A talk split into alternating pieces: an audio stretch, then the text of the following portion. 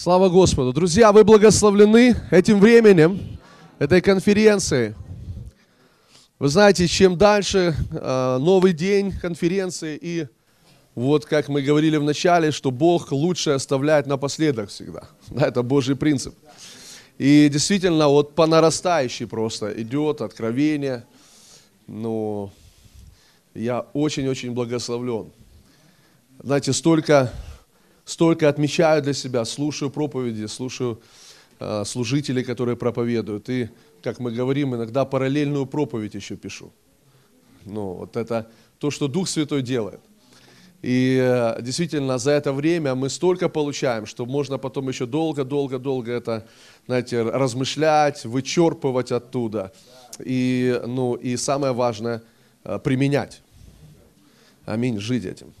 Слава Господу. И, э, конечно же, уже у нас, мы уже говорим, уже вчера мы говорили, что надо еще конференцию делать. Знаете, мы еще эту не, не закончили, а уже хотим новую. Знаете, уже настолько Господь нас вдохновляет. Да, надо подставлять. Да, аминь, аминь. Ну что, вы готовы подставлять сосуды, друзья? Давайте откроем Исаия 54 главу. Исайя 54 глава. Я буду продолжать говорить о праведности. И, ну, не только, мы, ну, мы, мы понимаем, что все это настолько связано между собой. Все, о чем мы, о чем мы слышали на этой неделе уже, а, ну, и о покое, и о радости. А, ну, и самое важное, Христос в центре. Да? Все это связано между собой. И на самом деле очень сложно взять и, знаете, что-то, э, вот какую-то одну тему просто взять ее, как-то отделить и просто о ней только говорить. Она всегда переплетена с другими. Конечно, мы можем делать акценты на той или иной теме, но оно все переплетено между собой. Слава Господу. Поэтому Бог благ. Аллилуйя. Слава Иисусу. Аминь. А, Исайя 54 глава. Давайте еще раз прочитаем возвеселись неплодная, нерождающая. И вы помните, что это пророческое слово о Новом Завете, о церкви, о рождении церкви.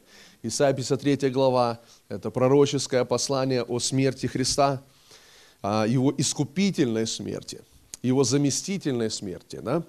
А, а Исайя 54 – это пророческая такая глава о рождении церкви, о рождении Нового Завета. И а, вот как она начинается. «Возвеселись неплодная, нерождающая, воскликни, возгласи, не мучившаяся родами, потому что у оставленной гораздо более детей, нежели у имеющей мужа, говорит Господь. Распространи место шатра твоего, расширь покровы жилищ твоих, не стесняйся, не стесняйся, не стесняйся. Аминь. Пусти длиннее верви твои и утверди колья твои. И помните, мы начали с того, говорили, я говорил о том, что, что это значит утвердить колья. Утвердить колья. Что это такое? В этой же главе. А, дальше Дух Святой говорит нам в 14 стихе. Ты утвердишься праведностью. Ты утвердишься праведностью. Утверждать коле – это утверждать откровение о праведности во Христе Иисусе. Аминь. Смотрите, он говорит, расширь покровы жилищ твоих. Кому он обращается? Он обращается, ну, к женщине, ну, понимаю, что он, о нас идет речь. Он обращается к женщине, у которой нет никаких естественных платформ, чтобы рожать чтобы иметь детей, нет никаких естественных способностей это, это иметь. Она неплодная, она не рождающая, она ну, оставленная, покинутая, но он говорит, давай, что делай? Расширяй покровы жилищ твоих, потому что у тебя гораздо более детей. Аллилуйя, слава Господу. Знаете, я всегда, ну, Библия, Писание говорит, что благословение Авраама на нас распространилось во Христе. Это то же самое, Бог приходит к Аврааму, который, ну, не, не, не рождающий, уже тело его почти столетнего омертвело, утроба цариного мертвения, у них нет никаких естественных платформ, чтобы иметь детей и способностей. И тут приходит Бог и говорит, расширяй покров Расширяй, расширяй, расширяй. Аллилуйя. Аминь. Потому что у тебя будет гораздо больше. Как звезд на небе. Как песка на берегу морском. Аллилуйя. Слава Господу. И, конечно, Авраам мог бы спросить, Господи, ты к кому сейчас обращаешься? Ты пораньше не мог прийти? Да, на лет 20-30 назад. Но, друзья мои, послушайте, я хочу сегодня немножко поговорить об этом. И я говорю вам, это настолько благословляет меня. Я верю, что вы будете благословлены вместе со мной. Слава Господу. Смотрите, он говорит об этом здесь, что нам нужно распространить место шатра своего, расширить покровы жилищ твоих. Почему? Другими словами, он говорит, привыкай жить не одна – Привыкай к мысли, что у тебя будет множество детей. И у тебя будет столько детей, что тебе нужно уже сейчас увеличивать место твоего жилья. Площадь жилищную. Пора увеличивать. Аминь. Аминь. Теперь, друзья мои, что будет удерживать или держать вот это широкое видение или большое видение, расширение этого видения внутри нас? Коля. Он говорит, утверди, Коля. Утверждай, Коля. Бей, вбивай их в землю. Что это? Это откровение праведности. Аллилуйя. Скажи, я праведность Божья во Христе Иисусе. Скажи, мои грехи прощены. Аминь. Аллилуйя. Теперь слушайте дальше. Третий стих. Ибо ты распространишься направо и налево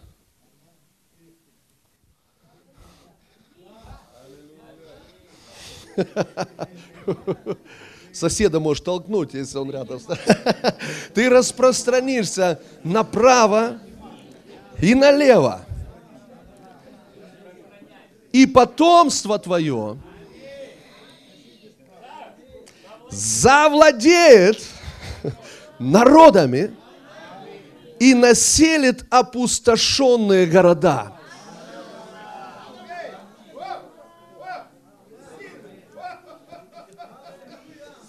Населит опустошенные города. Восток, Восток мой дорогой. Вы слышите меня? Донецк, Донецкая населит опустошенные города.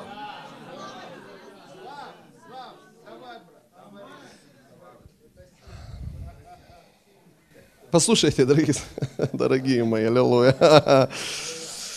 Мне уже нравится то, что здесь происходит, слава Господу. Фу. Аллилуйя.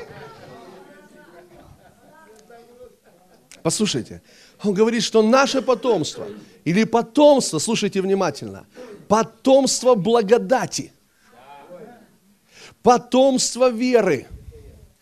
Это не потомство, которое пришло через твои естественные способности. Это потомство, которое пришло через сверхъестественные способности Бога распространится направо и налево.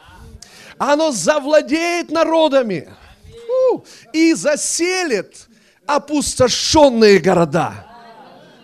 Теперь смотрите, что говорит. Что, что мы с вами, друзья, мы с вами, слушайте внимательно, мы не ищем процветания, мы носим процветание. Смотрите, что он говорит. Вы пойдете в города опустошенные. Привет, Польша. Ну, что я имею в виду? Что, что, что мы, мы не просто идем туда, где есть все. Мы идем туда, где нет ничего, и приносим все. Слышите? Мы идем туда, где опустошение, и приносим процветание. Послушайте, друзья, заметьте, это очень важное мышление. Важное мышление. Мы, знаете, я записал себе здесь как раз, я говорю, что проповеди параллельные ко мне приходят во время того, как я слушаю. Я записал себе следующее, что такое миссия. Миссия – это когда ты идешь куда-то и приносишь туда что-то, а не тогда, когда ты идешь куда-то, чтобы взять оттуда что-то. Это уже не миссия. Это не миссия. Вот когда ты идешь, чтобы принести что-то, помните, что говорит Иисус, Он посылает по два ученика, и говорит, куда придете, прежде всего говорите мир дому всему. Принесите мир, принесите благословение туда. Аминь. Слава Господу. Если там будет реакция, слава Богу. Все хорошо с реакцией. Все хорошо с реакцией на этот мир, все хорошо с реакцией на это благословение. Но послушайте, но мы идем туда не из-за реакции. Мы идем туда, потому что у нас есть нечто, что мы получили от Бога и что мы приносим.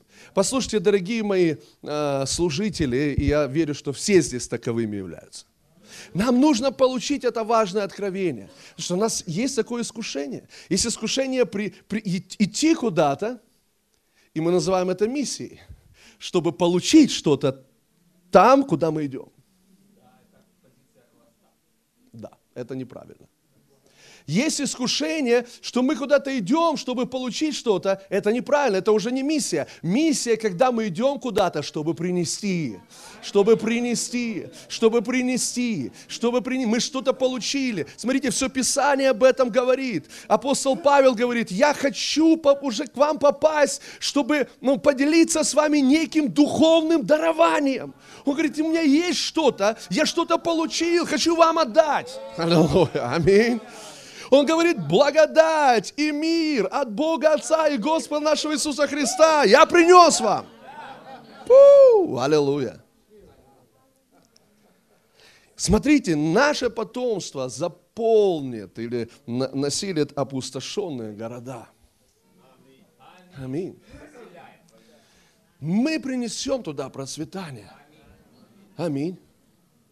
У, слава Господу. Слава. Скажи, я принесу процветание. Аминь.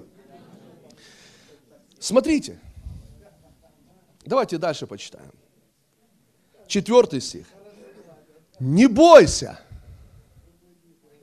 Давайте скажем вместе. Не бойся. Ибо не будешь постыжена. Аминь. Смотрите, какие слова он употребляет. Господь обращается к нам. Почему говорит, не бойся, не смущайся. Аллилуйя. И не, ибо не будешь в поругании, ты забудешь посрамление юности твоей, и не будешь более вспоминать о бесславии вдовства твоего. Ибо твой Творец, ибо твой Творец, ибо твой Творец есть супруг твой. Господь Саваоф имя Его, и Искупитель Твой, Святой Израилев, Богом всей земли наречется Он. Шестой стих. Ибо как жену оставленную и скорбящую духом призывает тебя Господь, и как жену юности, которая была отвержена, говорит Бог твой. Обратите внимание, это очень важно, кого призывает Господь. Посмотрите, и это важно, потому что перед этим в пятом стихе он говорит, ибо Творец есть твой супруг. Твой Творец, послушайте, Творец неба и земли. Тот, кто тебя сотворил. Вот представьте себе, знаете, помните, ну, если я что-то сотворил, то я по определению больше, чем то, что я сотворил. И посмотрите, вот Творец, он говорит, твой Творец вдруг становится фактически на один уровень с тобой – и он говорит, я твой муж, творец твой, супруг твой. Фу, это вообще мощно. Это мощно. И знаете, что это? Это завет. Это завет. Завет между мужем и женой. Завет между Христом и церковью. Завет, он утверждает, я твой муж или я твой супруг. То есть мы в завете с тобой. И посмотрите, как он говорит, кого же он призвал в этот завет? Он говорит, призываю как жену, скорбящую духом, и он говорит, отверженную. Представьте себе, вот Бог, который, а, давайте я так просто картину такую нарисую, чтобы было понятнее. Он выбирает себе жену. Бог выбирает себе жену. Друзья мои, вопрос вот в чем что часто мы вообще не так выбираем себе партнера по завету, как Бог. Потому что когда мы выбираем, или ты ищешь мужа, или ты ищешь жену, как мы выбираем? Мы смотрим на качество человека, на его способности. Какой это человек. И мы смотрим, ну вот она вот тут хорошая, вот тут хорошая, вот тут положительная, вот тут такая. То есть будет мне хорошо.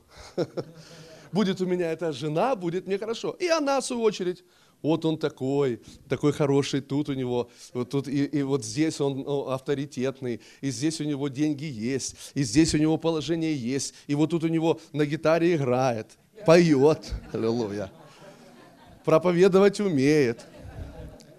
Вот мой муж. А что подразумевается? Мне будет хорошо. Теперь посмотрите Бог. Бог. А я вам объясню почему. И что такое завет. Послушайте, вот Бог. Вот представьте себе. Это же всемогущий Бог. Это Бог избытка. В Боге всего, во-первых, в Боге все самое лучшее, в нем нет ничего плохого, да?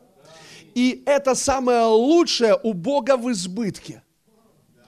То есть Бог любит настолько, что эта любовь, она, знаете, кипит, переливается через край, и Он не может ее удержать. Знаете, как на солнце взрывы. Вот эти, он просто, они вы, вы, ну, выпрыгивают. Из, и вот Бог, у Него столько ну, способностей, что эти способности прямо, знаешь, не, ну, больше, чем достаточно. И Он все ждет. Ну, он, он, на кого это вылить все? На кого всю эту любовь, все эти способности, все это обеспечение, которое у него с избытком, все это здоровье, на кого это все вылить? И он такой, знаете, ходит и так, так, кого? Кого взять в жены? Кого взять? И он раз смотрит, так, ну, у меня есть, ну, у меня есть способность, у тебя будет, ты сможешь рожать. И вдруг одна, я сама могу рожать. Я сама могу рожать. У, о, ну, я дам тебе способность приобретать богатство. Я сам могу приобретать богатство. Я вообще хороший бизнесмен. У меня есть... Понимаете, и вдруг Бог, он, то есть ему не, не на кого вылить. И поэтому Бог, смотрите, он смотрит, тут, о, у меня есть то, у меня есть то, у меня есть то. Помните, э, тельцов этих купил, да, землю купил, женился. А мне некогда. Он, не на кого вылить. То он говорит, а кого? Давай, пойди там по изгородям, вот тех нищих, вот этих вот коллег, которые... И вот он смотрит, смотрит, там, знаете, это сидит э, скорбящая духом. Брошенная, знаете, такая в депресснике, такая здесь все, все плохо, меня никто не любит. И он, вот она, ее хочу в жены. Почему? Потому что я смогу вылить на нее все, что у меня есть. Друзья мои, послушайте, Бог не ищет нас в завет, потому что у нас есть что-то хорошее, что мы можем ему предложить. Он не нуждается ни в чем, слышите? Он не нуждается в служении рук человеческих, слава Господу. У него настолько много всего хорошего, что оно просто выпрыгивает из него. И он говорит, кого? Я ищу человека, который бы сказал, да, Господь, аллилуйя, я принимаю. Аллилуйя. Друзья мои, послушайте, это завет. Это заветные взаимоотношения. За, отношения завета – это когда я хочу, я, понимаешь, мне не, мне не важно, какие качества у моей жены, положительные и так далее. А важно завет – это когда я, то, что у меня есть, я хочу излить на нее. И наоборот. Аминь. Ох, сильно, слава Господу. Вы знаете, я вспоминаю эту историю про богатого юношу, помните? Который пришел ко Христу и говорит, учитель благой, что мне делать, чтобы наследовать жизнь вечную. И Библия говорит, что он был очень богат, очень богат. И э, Иисус говорит, ну, знаешь заповеди, соблюдай, и э, будешь э, иметь жизнь вечную. Он говорит, я все это сохранил от юности своей. И Библия говорит, что Иисус возлюбил его. Помните? Написано, Иисус, полюбив его, говорит, внимание, что он говорит? Говорит, возьми все, что имеешь, вот все твое богатство, пойди продай, раздай нищим. Говорит, а потом приходи ко мне и следуй за мной. Теперь послушайте, я хочу вам нарисовать эту картину, друзья.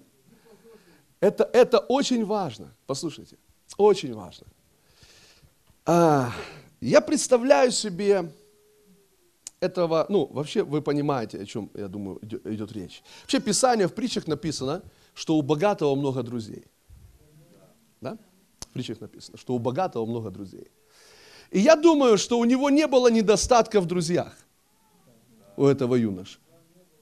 Он был очень богатым молодым человеком. Очень богатым. И поэтому уверен, вокруг него люди хотели быть рядом с ним. Но вопрос, из-за чего? И я думаю, что, ну, если быть искренним, то, возможно, я думаю, большая часть людей хотели быть с ним, хотя претендовали на дружбу, именно из-за того, что он, он был богатый человек.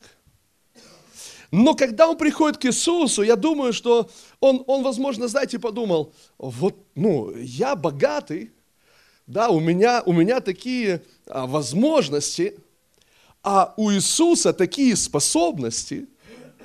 Он исцеляет больных, воскрешает мертвых. Если мы соединимся вместе, мы что-то такое пробуждение сделаем.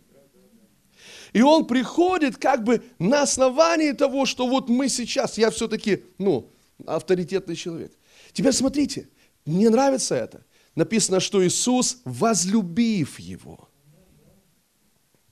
То есть Иисус возлюбил его и говорит, иди, продай все, что имеешь. И внимание, он не говорит, и принеси мне. Он говорит, иди продай все, что имеешь, раздай нищим и приходи ко мне. Другими словами Иисус говорит, послушай, я люблю тебя не из-за твоего положения. Я люблю тебя не из-за твоих денег. То есть на самом деле ты можешь все продать, раздать и приходить ко мне и быть со мной. И я люблю тебя не из-за положения, не из-за твоих способностей хороших, не из-за тех качеств, которые у тебя есть, не из-за денег. Я просто люблю тебя. Я просто люблю тебя. Послушайте, друзья, я говорю вам, мы все в этом нуждаемся. Это говорит нам о том, что Божья любовь именно такова. Нам не нужно что-то делать, чтобы ее заслужить. Нам не нужно кем-то быть, чтобы заслужить Божью любовь. Нам не нужно занимать какое-то положение, чтобы заслужить Божью любовь. Бог говорит, я люблю тебя таким, какой ты есть. Аминь. Это очень важно. Вы знаете, я понял такую вещь, когда ну, говорил об этом, что а, знаете, мы, мы, мы очень хорошо всегда, вот, и когда мы переводим на семейные отношения, легче понять ну, вот, заветные взаимоотношения с Богом. Знаете, а, допустим, если моя жена, к примеру, если моя жена врач, и я женился на ней, а она врач, друзья мои, то я женился не на враче. Я не на враче женился. Я женился на человеке, которую я люблю. То, что она врач, слава Богу, это хорошо. Знаете, если бы я женился на враче, то она бы каждый день мне пилюли выписывала бы. Я не хочу жить, знаете, в, в аптеке. Я хочу жить в доме, где меня любит человек. Чел, не, не врач, не аптекарь, а человек меня любит. Если она может подсказать мне в тот момент, когда мне тяжело со здоровьем, она знает, как мне помочь, слава Богу. Слава Богу. Но я не живу с врачом, я живу с моей женой. Если она вышла замуж, а я банкир, например, то она вышла замуж не за банкира, она вышла замуж за меня. Но, но понимаете, да? То есть это очень важный, важный факт. То есть, смотрите, мы в завете с Господом не потому, что мы занимаем положение какое-то, не потому, что у нас есть способности, возможности. Знаете, и Бог, вот я тебя люблю, потому что ты такой-такой человек. Он любит нас просто потому, что Он нас любит. Просто потому, что Он нас любит. Аллилуйя. И знаете, это так потрясающе, это так здорово осознавать, что Бог любит тебя всегда. Всегда. Слава Богу, если э, ну, Бог ведет тебя в призвание, и Он поднимает тебя на важные какие-то, какое-то положение, и ты имеешь влияние, это все хорошо, но никогда нам нельзя забывать, что Бог любит нас не из-за того, что мы какое-то положение занимаем. Бог любит меня не потому, что я пастор. И я так рад этому. Потому что если бы Он любил меня из-за того, что я пастор, Он мог бы меня уже разлюбить давно. Но он любит меня не потому, что я пастор, он любит меня потому, что он любит меня. Максима. Он говорит, я знаю тебя по имени. Аллилуйя. Ты мой. У-у-у, слава. Аминь. Слава Господу. Так вот, смотрите, кого Господь призывает. Это так сильно, Он говорит, я призываю жену, скорбящую духом. То есть, понимаете, Он не выбрал тех хороших, ну, в смысле, да, в кавычках я мы все хорошие. Но имею в виду, что он не выбрал просто, знаете, из-за того, что кто-то какое-то что-то может хорошее предложить Богу и так далее. Он выбирает вот тех, которые ничего не могут предложить, но он выбирает именно по той причине, что он говорит, что я могу предложить. Я могу предложить. Поэтому, когда Бог приходит к Аврааму, приходит в 99 лет, когда Аврааму 99 лет. И заметьте, что он говорит, я Бог всемогущий. Ходи предо мною, будь непорочен. Дальше он говорит, и я заключу завет с тобой. И весьма, весьма умножу тебя. То есть как раз он подождал, когда все уже Авраам, знаете, полностью погас. Сара тоже полностью погасла. И он приходит говорит, а вот теперь я тебя умножу. И Авраам мог бы сказать, Господи, почему не раньше, на лет 30? Так вот именно поэтому. Потому что мой завет подразумевает, что ты принимаешь а я даю тебе мои способности быть благословением. Аллилуйя. Слышите? Быть благословением. Мне так нравится это. Давайте еще откроем Второзаконие. Ох, там сильное место, э, известное. Э, э, Второзаконие. Аллилуйя. Второзаконие, 8 глава. Посмотрите, тут тоже речь идет о завете. У-у-у. 17 стих. Смотрите, что говорит Бог. 17 стих, 8 глава Второзакония и чтобы ты не сказал в сердце твоем. Слышите? Чтобы ты не сказал в сердце твоем. Смотрите, что Бога интересует.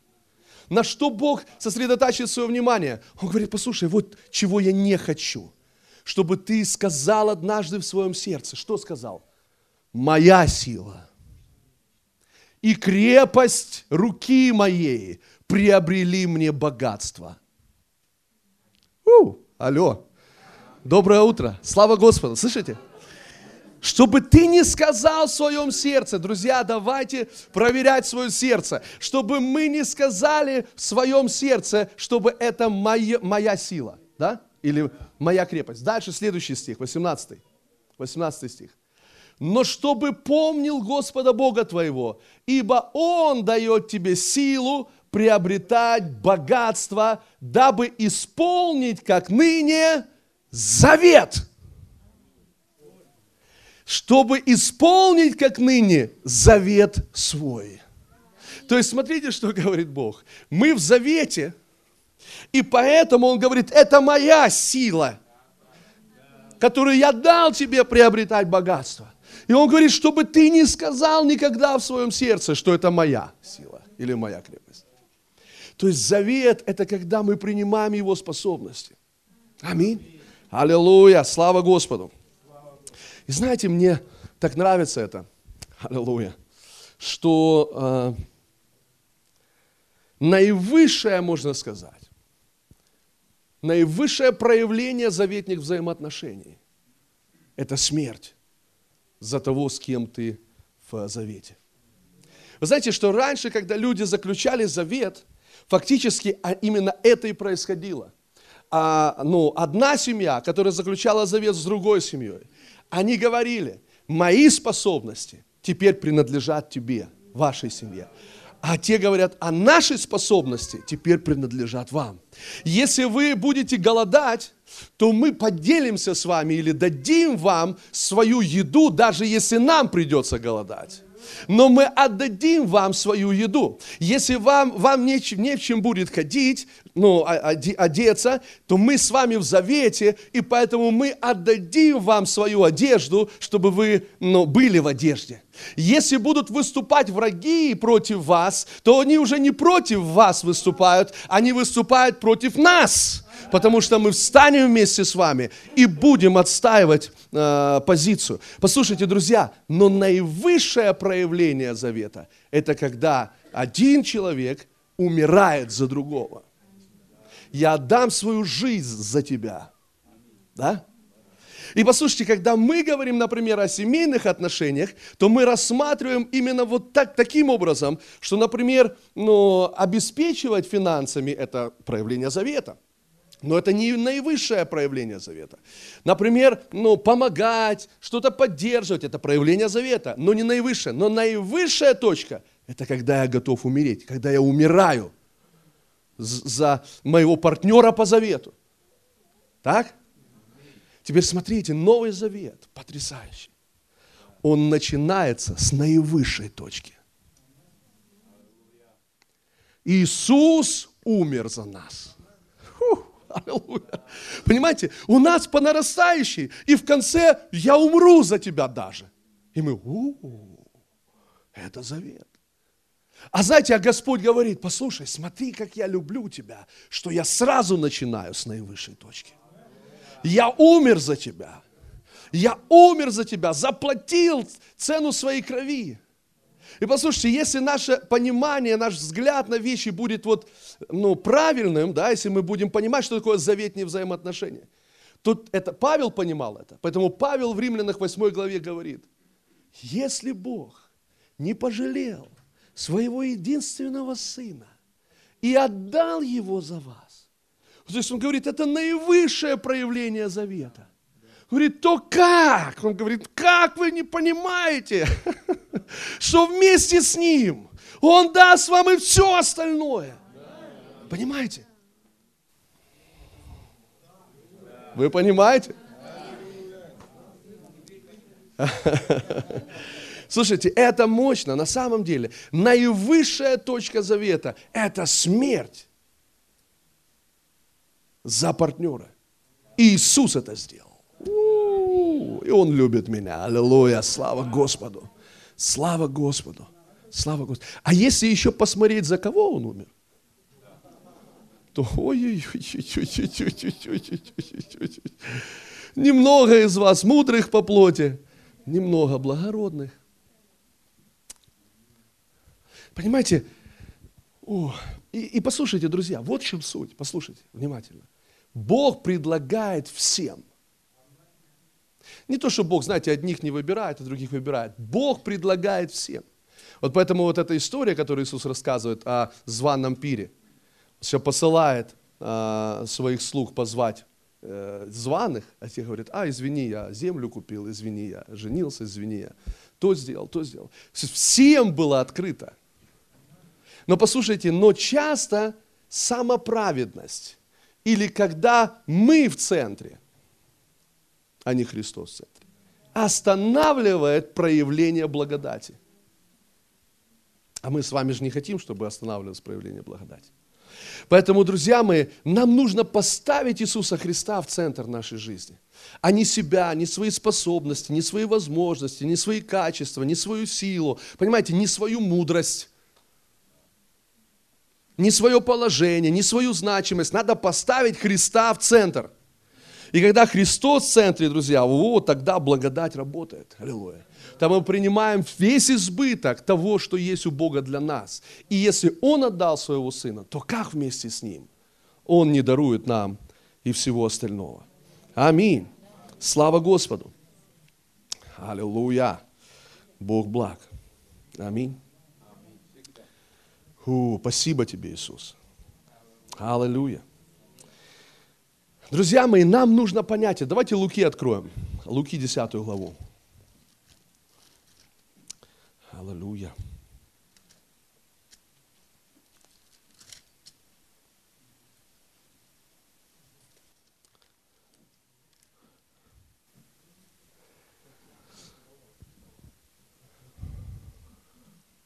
Помните, в Римлянах в 3, мы открываем Луки, но Римлян на 3 главе написано, «Ибо все согрешили, и лишены славы Божьей».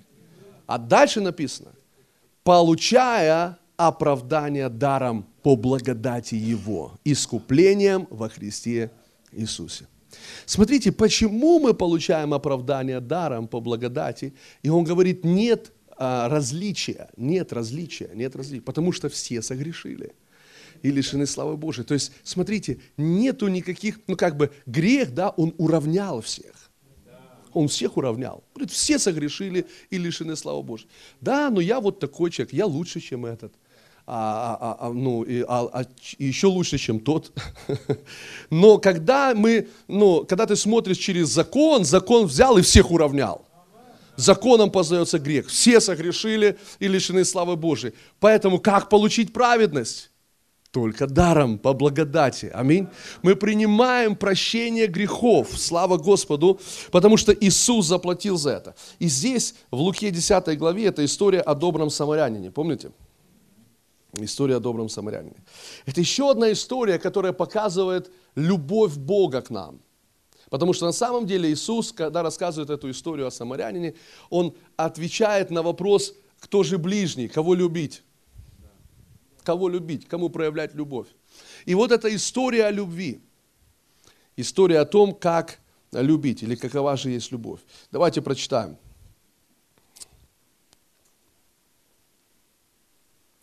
30 стих.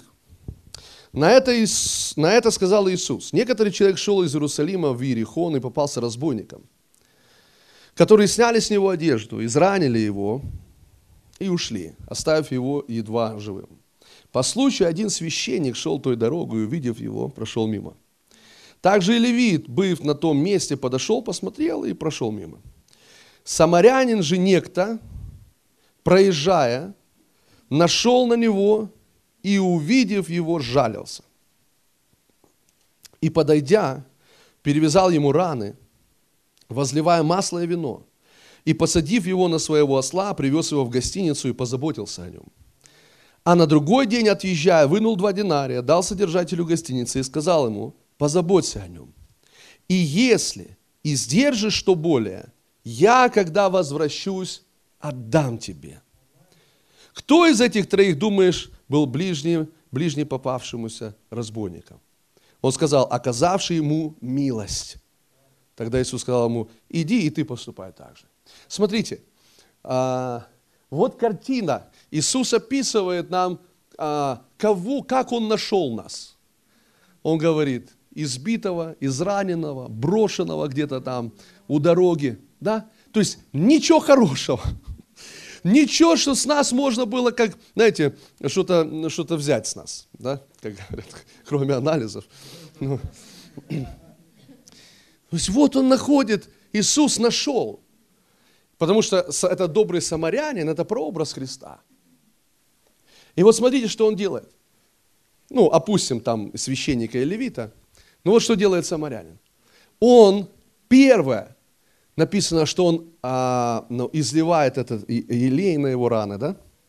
Написано 34 стих. «И подойдя, перевязал ему раны, возлил масло и вино». Что он делает? Он исцеляет его прошлые раны. Первое, что он делает, он исцеляет его прошлые раны. Он исцеляет его прошлое. Потому что эти раны уже были от тех людей, которые его где-то там поймали и побили, эти разбойники. И он перевязывает эти раны. То есть он касается его прошлого. Потом написано, что он берет, посадил его на, на, на, на свой Мерседес и отвез его в гостиницу. Что он делает? Он заботится о его настоящем. То есть он коснулся его прошлого, Потом настоящего он завез его в гостиницу, проплатил за него, дал два динария, заплатил за него. А потом он говорит, если что истратишь на него больше, то я вернусь. Говорит, и я заплачу. Знаете, что он делает? Он касается его будущего. Смотрите, что делает любовь. Она касается прошлого, настоящего и будущего.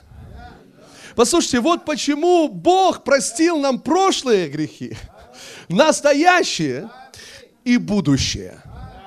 Аминь. Он просил, он коснулся всех этих, э, всех этих э, сфер. Аллилуйя, слава Господу. Прошлое, настоящее и будущее. Аллилуйя. И мне нравится это, знаете, когда он сказал, все, что истратишь на него больше, э, то я вернусь, пусть это на мне будет. То есть я отдам. То есть не этот человек должник, который э, в гостинице. Да, не ты должен. Да, он отдаст. И вот я представляю себе эту картину на следующее утро. Этот просыпается, знаете, он услышал этот, ну, все, что истратишь на него, пусть будет на мне. И он просыпается, этот человек, и говорит, пожалуйста, мне экспресса, мне, пожалуйста, да, фреш, там, не знаю, блинчики э, с, с, с маком, с, с твором. И это, знаете, смотрит на него хозяин гостиницы. А, а, а что такое? Типа, как не понял. А тут говорит, этот приедет и за все рассчитается. Он, он услышит. Послушай, когда ты знаешь, когда ты знаешь, когда ты знаешь, что за все заплачено, когда ты знаешь, что за все заплачено, ты начинаешь вести себя по-другому. Не стесняйся. Помните, как он говорит? Расширь покровы жилищ твоих. Не стесняйся. Аминь. Почему? Заплачено. Потому что кровь Христа заплатила. Послушайте, друзья, я хочу, чтобы вы знали, ну, уже пора нам, как христианам, жить дерзновенной жизнью. Понимаете, если ты не знаешь, что заплачено наперед, ты не будешь дерзновенной э, жизнью жить. Ты будешь думать, а хватит, не хватит, что-то у меня там, надо подсчитать. Хватит или не хватит. Ну, я сейчас говорю о, ну, о финансах как пример. Я имею в виду, что ты, ты, ты, ты будешь думать, а исцелиться, не исцелиться.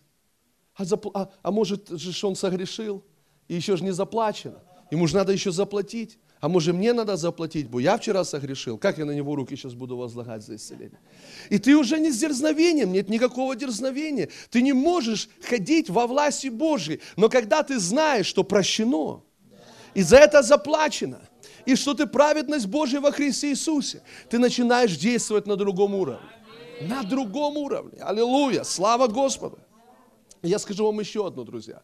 Я думаю, что этот человек, которого из, побили, забрали у него все, да, эти, эти разбойники, я думаю, что он нашел больше, чем потерял.